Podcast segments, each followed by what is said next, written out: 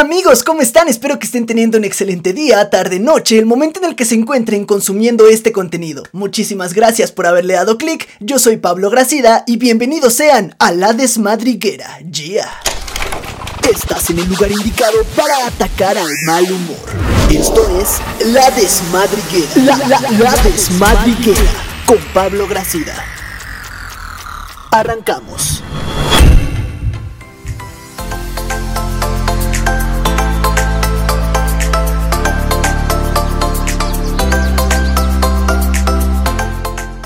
Infinitas gracias por estarme ya acompañando en el primer episodio de La Desmadriguera, el espacio perfecto donde nos la vamos a pasar bien cool, todo va a ser puro relajo, puro cotorreo, las cosas se van a poner muy muy buenas porque en este primer episodio estuve pensando durante los días anteriores sobre qué tema podíamos tratar. Y es que, pues bueno, los días han estado un poquito complicados y en los momentos en los que de repente llego a salir, que por algo al coche, que si tengo que ir a la tienda, cositas así que me hagan salir y regresar a mi casa inmediatamente porque hashtag quédate en casa, he visto que todo el tiempo en mi calle, en donde yo vivo, están niños jugando ahí afuera. Entonces es inevitable cuando llego a salir, como que escuchar, si alcanzas a escuchar la verdad, a lo que están jugando, eh, lo que se dicen, eh, lo que, cómo se meten en sus personajes, porque de verdad hay unas cosas impresionantes.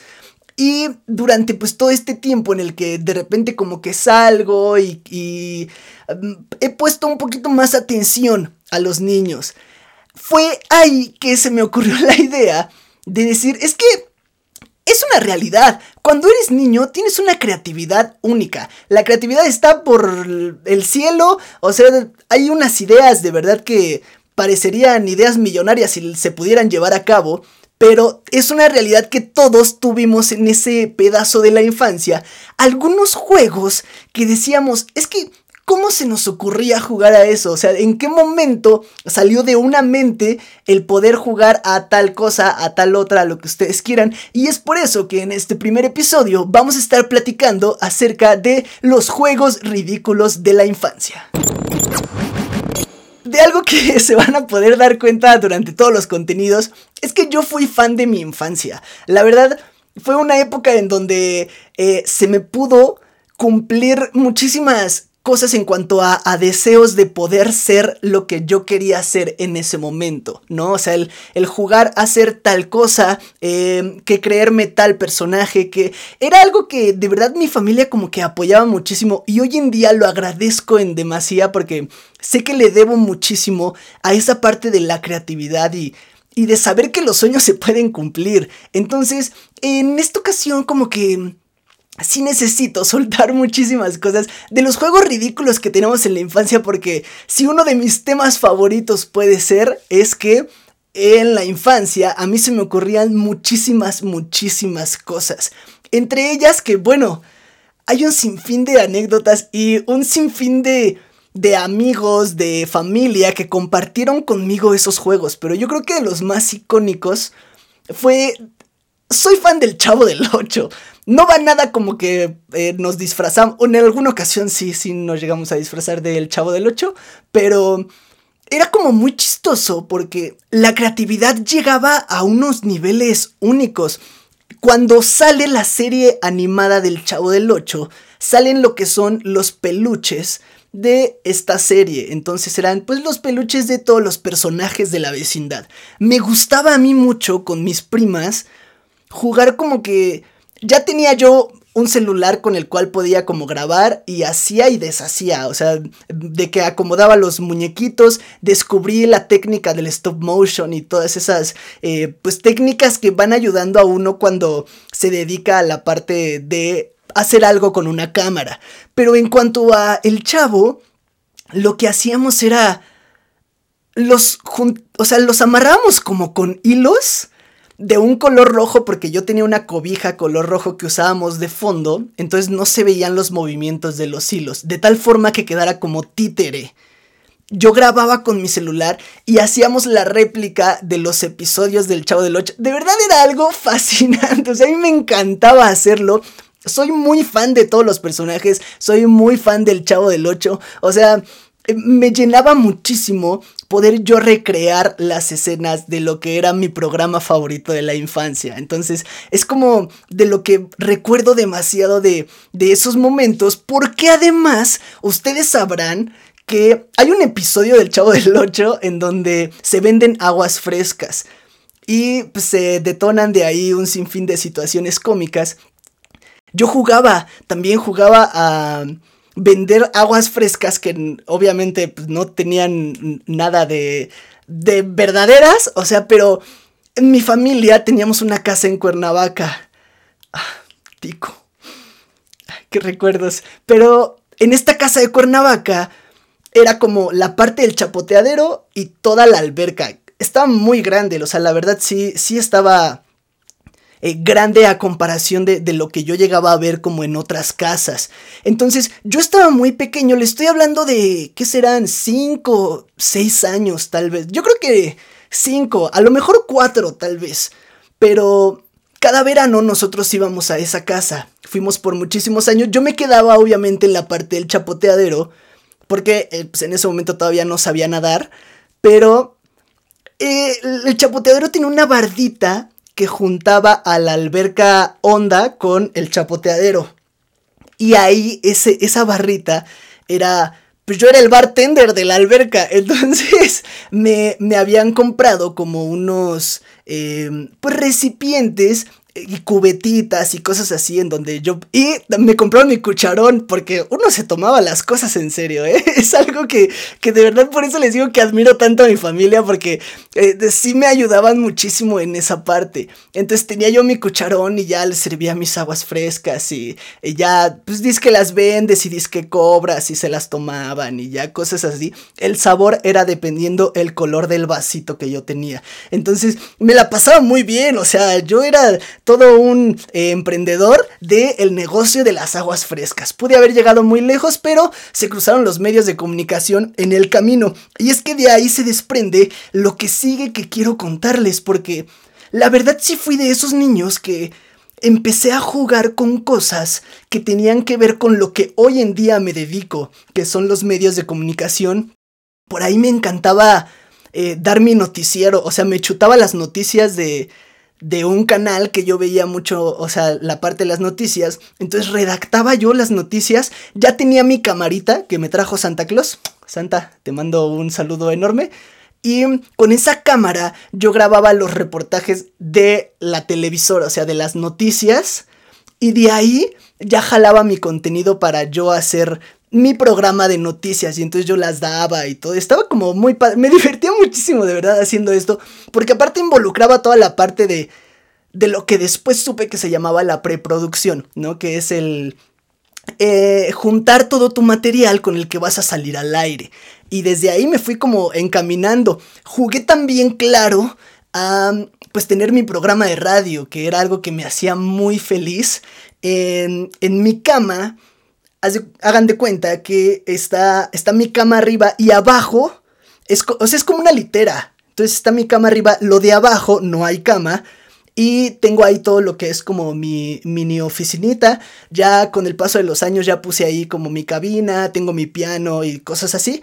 Pero en ese mismo lugar yo jugaba a hacer radio cuando era más chiquito. Entonces me hacía como muy feliz poder yo transmitir desde ahí que no era nada más que gritar fuerte, ¿no? Y ponía mi música desde mi celular, o sea, mandaba canción y, y mandaba ahí este a las canciones que yo tenía guardadas en mi celular, grababa notas de voz, de eso me acuerdo, Dios mío, ¿cómo se me ocurría hacer esto? Grababa notas y era como de, bueno, este, quiero que me pongan la canción tal de tal grupo y le mando un saludo a todos los que nos escuchan. Entonces yo fingía que interactuaba con la llamada que era, como les digo, una nota de voz en donde yo hacía ciertas pausas para poder yo interactuar al aire con esas llamadas, de verdad, era algo fascinante, me encantaba hacerlo, de verdad estaba como, no sé, era de esas cosas que yo decía, wow, me, llena mucho y quiero dedicarme a esto, y miren, con el paso del tiempo sí, sí logré empezar a, a formar un camino en, en, la radio, todavía falta muchísimo, pero, pero ahí vamos, y el niño interior está bien feliz otra de las cosas que llegué a jugar, esto, este es mi mayor secreto. Ya lo llegué a contar en alguna ocasión en una entrevista que le hice al actor Pablo Valentín, a quien le mando también un saludo súper enorme. Me llevo muy bien con, con, su hija, con su hijo y, y todo pues tenemos una relación como bien padre y bien bonita. Y entonces tuve la oportunidad de entrevistar al actor, a Pablo Valentín. Y ahí conté, fue la primera vez que solté esta, esta anécdota que necesito que sepan ustedes. La verdad no necesito tanto porque sí me da medio penita. Pero yo jugaba cuando me metía a bañar a que tenía mi programa de televisión. Entonces yo me metí a bañar todos los días a las 10 de la noche en punto, porque a esa hora empezaba mi programa. Y entonces era como que hacía la introducción afuera, se mandaba la cortinilla de, de inicio y todo lo que ustedes quieran. Me metía ya a la regadera y continuaba con el programa. Todo esto sí mientras me bañaba y mientras... O sea, todo lo que... Em, pues indica la hora del baño, pero yo estaba interactuando en todo momento como si estuviera conduciendo un programa de televisión. Sí tenía un canal, o sea, sí, según yo lo pasábamos en un canal, que no voy a decir cuál es porque tiempo después, y lo que son las cosas de la vida y los caminos y el destino, terminé trabajando para la que era la competencia de ese canal, entonces, eh, o sea, son como cosas que me vuelan mucho la cabeza de, de cómo las cosas hacia el futuro pueden de repente acomodarse y, y decir, aquí te estoy cumpliendo todo eso que jugabas y todo eso que hacías. Entonces estaba como muy, muy padre. El programa trataba como de, de contar chismes, o sea, los chismes que yo escuchaba en la primaria, porque eso fue quinto de primaria y sexto de primaria. Entonces, como que los chismecitos que te enteras, ya sabes, de que Chuchita y Pedrito y Cuquita y no sé qué y no sé cuánto, como cosas así, yo lo repasaba y era como lo mismo, ¿no? O sea, como un programa, yo creo que de espectáculo sería lo más indicado decir, pero mandaba incluso yo supuestamente a imágenes, ¿no? Que era de, sí, y entonces nos enteramos que no sé qué, ni no sé cuál, que bla, bla, bla, y esto y el otro, vamos a ver las imágenes. Entonces ya mandaba las imágenes y aprovechaba para ponerme shampoo y lavarme el cabello como esos, esos intervalos y esas intervenciones que yo aprovechaba para continuar con mi baño. El programa duraba por ahí de media hora. Obviamente no era la media hora que yo me estaba bañando. O sea, siempre como que lo, lo continuaba en otra parte y así. Pero me gustaba mucho. Me hace muy feliz saber que no fui la única persona. Y esto se los voy a platicar en unos momentitos en la siguiente sección. Pero me hace muy feliz que yo no era la única persona que convertía su baño en un foro de televisión. La personita que me escribió una anécdota sobre eso sabe que me estoy refiriendo a ella. Quédense porque todavía tenemos que leer todo lo que ustedes nos enviaron acerca del tema de los juegos ridículos de la infancia. Y pues vamos de una vez a irnos de lleno con las anécdotas que nos enviaron. Y esta es una sección que voy a tener en cada una de la desmadriguera para que ustedes aprovechen y me manden todas las anécdotas. Ya saben que me las pueden enviar en Instagram y en Twitter. Ahí me encuentran como arroba Pablo Gracida. Y esta sección es el victimatum. El victimatum. Muchas gracias a todas las personas que estuvieron participando. De verdad me encantó porque se dejaron ir con todo. Hubo gente que, que, quemó a los otros, otros que sí nos contaron cosas de ellos. O sea, de verdad se puso muy interesante. Vamos a darle de lleno con lo que me estuvieron mandando acerca de los juegos ridículos de la infancia en esto que es el victimatum. Porque la sección se trata básicamente de hacernos las víctimas y de echarle la culpa o a la infancia o a cualquier otro eh, concepto que nos haya eh, capturado por ahí. Pero esto es el victimatum y vamos a comenzar con Gracida David nos escribe... Yo no tengo algún juego ridículo de la infancia que recuerde, pero mi hermana, aquí ya empezó el quemadero, señoras y señores, dice, pero mi hermana jugaba a las señoras. El juego era que ella se sentaba con su muñeca mientras en casa cocinaban o lavaban y se ponía a platicar. O sea, literal, ella solo estaba sentada y ese era su juego. ¡Guau! No sabía porque, bueno, Graciela David y, su hermana son mis primos. Pau también ahí les mando un saludo enorme, un beso y un abrazo muy muy grande a todos, también a, a toda su familia, a mis tíos. Pero yo desconocía esta parte. La verdad es que sí, hay como... Eh, cositas que uno va conociendo con el paso de los años, pero, pero wow, o sea, ya el hecho de que mi prima eh, jugara a las señoras, o sea, que literal ella nada más se sentaba con su muñeca a platicar, Y de eso se trataba. Qué padre, qué padre que así haya visualizado la vida, ¿no? O sea, que haya dicho como de, eh, en unos años más, yo voy a poder sentarme a disfrutar, ver pasar todo, el mundo, yo voy a controlar el mundo, porque sí lo está controlando, está haciendo unas cosas eh, impresionantes y únicas, hasta me trabé, me trabé de, lo impactado que estoy con todo lo que está logrando mi prima, pero, pero wow, qué buena onda, de verdad. Fercho-BG, Fercho, mi mejor amigo, te mando un beso enorme, gracias, gracias por todo, gracias por el apoyo, de verdad, tú sabes lo que significas para mí. Dice, ¿qué onda con el juego que teníamos cuando éramos niños en donde nos rayábamos la mano con una goma o una moneda? Sí es cierto, ¿qué onda? Yo creo que a lo mejor un poquito más grandes por ahí de de sexto de primaria, a lo mejor ya un poquito más en la secu, pero sí, ¿qué onda con estos juegos de de que, o sea, te tenías que rayar la mano y, por lo general era como decir una palabra con la A, luego con la B, luego con la C, y así te aventabas todo el abecedario mientras alguien te estaba quemando la piel y...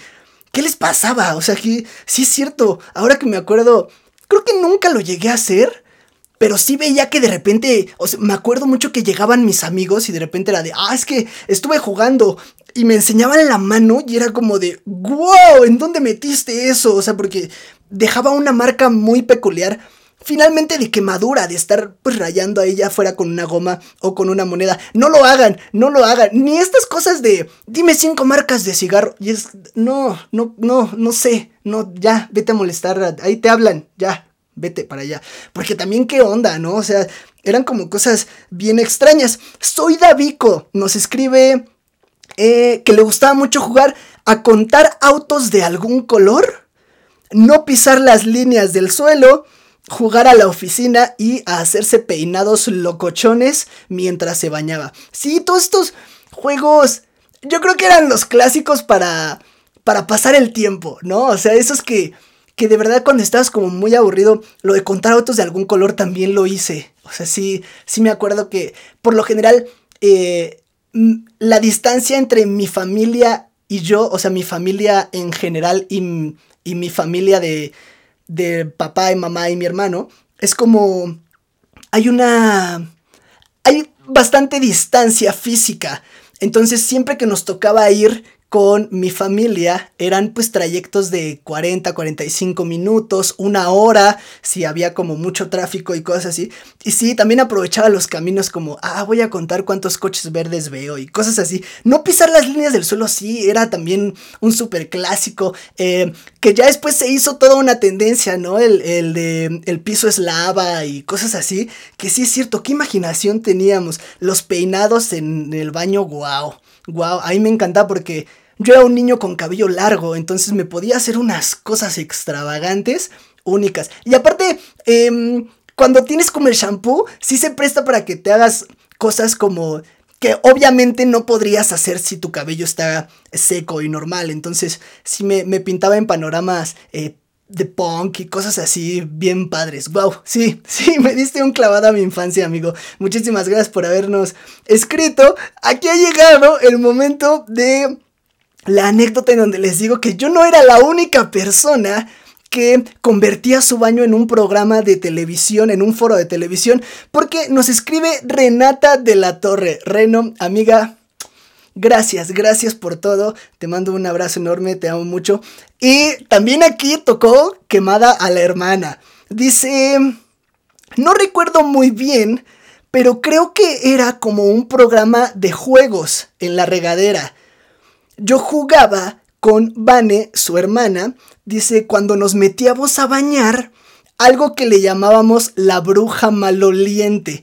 Y me explicó, era como un reality show en donde eran pues concursitos y cosas así que se podrían hacer finalmente en una ducha, pero eh, el programa como tal se llamaba La Bruja Maloliente. ¡Qué buen nombre! La verdad es que sí tengo que felicitar la parte creativa de eso. Seguramente, eh, amiga, te lo, se los chutaron de, de algún... Suena al libro infantil, ¿no? Al libro infantil de La Bruja Maloliente cuando le quieres enseñar a tu hijo a bañarse. Y yo también era niño de los que odiaba los baños. Ya después crecí y entendí que no estaba bien, que sí me tenía que bañar por lo menos cada tres días. Pero la bruja maloliente, wow, o sea, de verdad, lo aplaudo muchísimo. Pero qué alivio, qué alivio es saber que, el, el, baño no solo para mí funcionaba como, como foro de televisión, pero qué padre, me gustaría ver eh, en un concepto más armado el reality show de la bruja maloliente. ¿Verdad que a todos nos encantaría? Dejen ahí en los comentarios eh, cuánto desearían ver la bruja maloliente conducido por Vane de la Torre y Renata de la Torre. Les mando un beso enorme. Eh, Pame Gracida, prima, te amo mucho, gracias por estar aquí. Dice... Ahí me gustaba jugar a vestirme con el uniforme de RBD. Me salía de mi casa y me subía al coche a manejar. Me sentía diva. Es que cuando eres otra persona, o sea, cuando te toca hacer algún personaje, los disfraces yo creo que han sido de las cosas más únicas que le han podido pasar al concepto del ser humano y al planeta. O sea, porque esta onda de poder jugar a ser alguien más, alguien que admiras, es como, wow. Y de niños, bueno, o sea, yo creo que RBD, RBD definitivamente fue el timbiriche de nuestra generación, ¿no? Pero lo que es RBD, em, Atrévete a soñar las divinas también eh, fue un gran boom ahí que, de repente veías eh, a un buen de niñas disfrazadas de Antonella y cosas así. ¡Wow! Pero qué, padre. Ojalá la gente todavía tenga esas fotos de, cuando se disfrazaban de alguien más o, fingían ser alguien más y nos las hagan llegar ahí a las redes sociales, envíenmelas en Twitter o en Instagram como arroba Pablo Gracida, así me encuentran y estaría bien padre porque yo sé que son recuerdos bien cool. Dice... Eh, Lors HDZ dice el juego de los borrachos que con el paso del tiempo ya uno lo hace forma de vida. Sí, sí, he de confesarlo. ¿Qué onda con, con estos juegos que uno tenía en donde se proyectaba como la vida adulta, ¿no? O sea, ahí me tiene como vuelto loco toda esta onda de, de por qué jugábamos a que a que tomábamos o, cosas así como bien extrañas, pero sí, es una realidad que uno lo hace forma de vida con el paso de los años.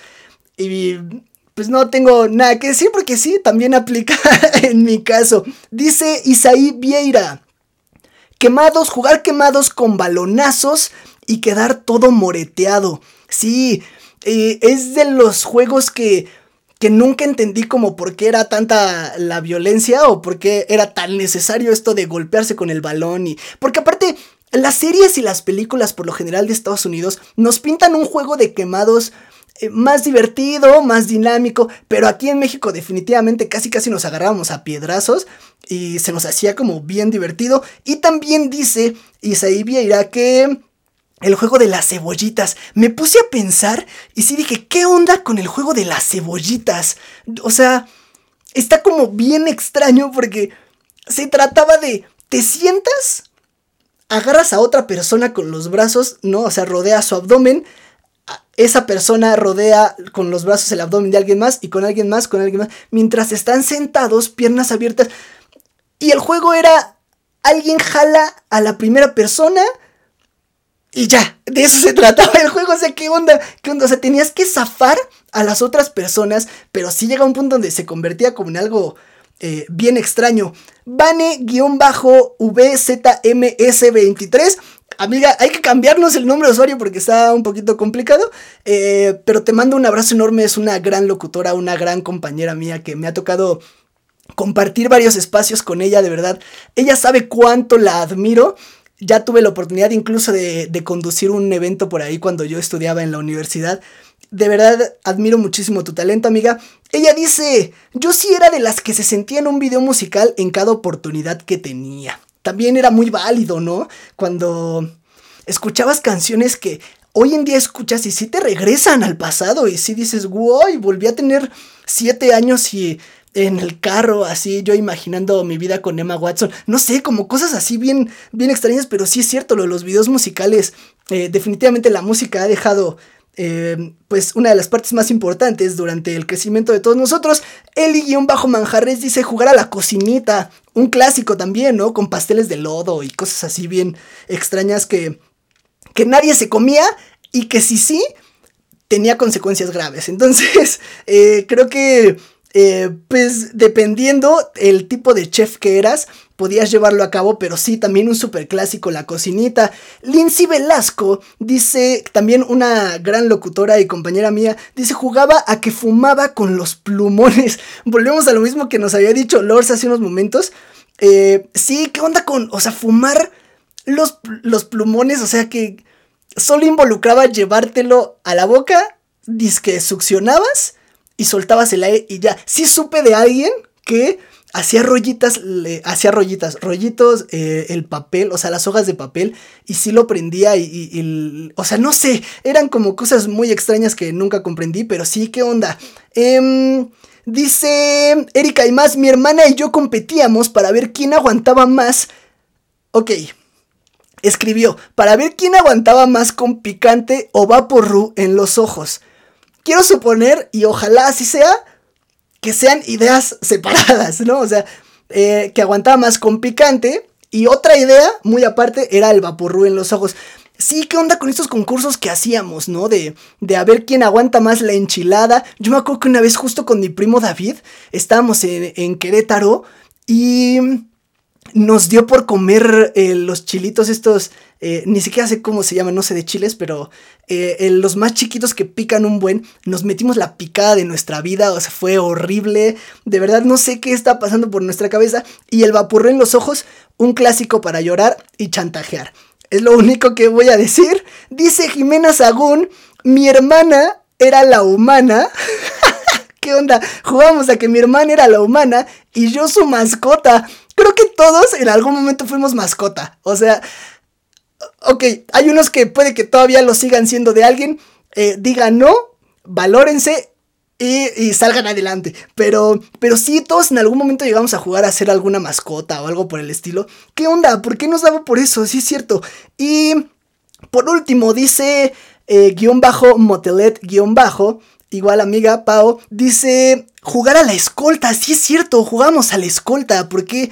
Porque, o sea, no, no me cabe en la cabeza el poder eh, pues asimilar que jugábamos este tipo de cosas. Aparte la escolta, ¿qué tenía de, de wow? No tenía nada. Y sí es cierto, muchos juegan a la escolta a la escuelita, ¿no? O sea, hay como un sinfín de anécdotas. Muchísimas gracias por haberlas compartido conmigo. Estén bien al pendiente en mis redes sociales, ahí en arroba Pablo Gracida en Twitter y en Instagram, porque ahí es donde estoy publicando cuál va a ser el tema para la desmadriguera siguiente. Estén bien al pendiente, mándenme sus anécdotas si quieren salir en el episodio y también infinitas gracias por haberme acompañado durante todo este capítulo. Yo soy Pablo Gracida y no olviden seguir a Gracias Factory en todas sus redes. Nos encuentran en Facebook y en Instagram como Gracias Factory, en el canal de YouTube también. A los que nos están escuchando en Spotify, muchísimas gracias. Yo soy Pablo Gracida y nos escuchamos en el próximo episodio de La Desmadriguera. Bye. Esto fue La Desmadriguera. Fin de la transmisión.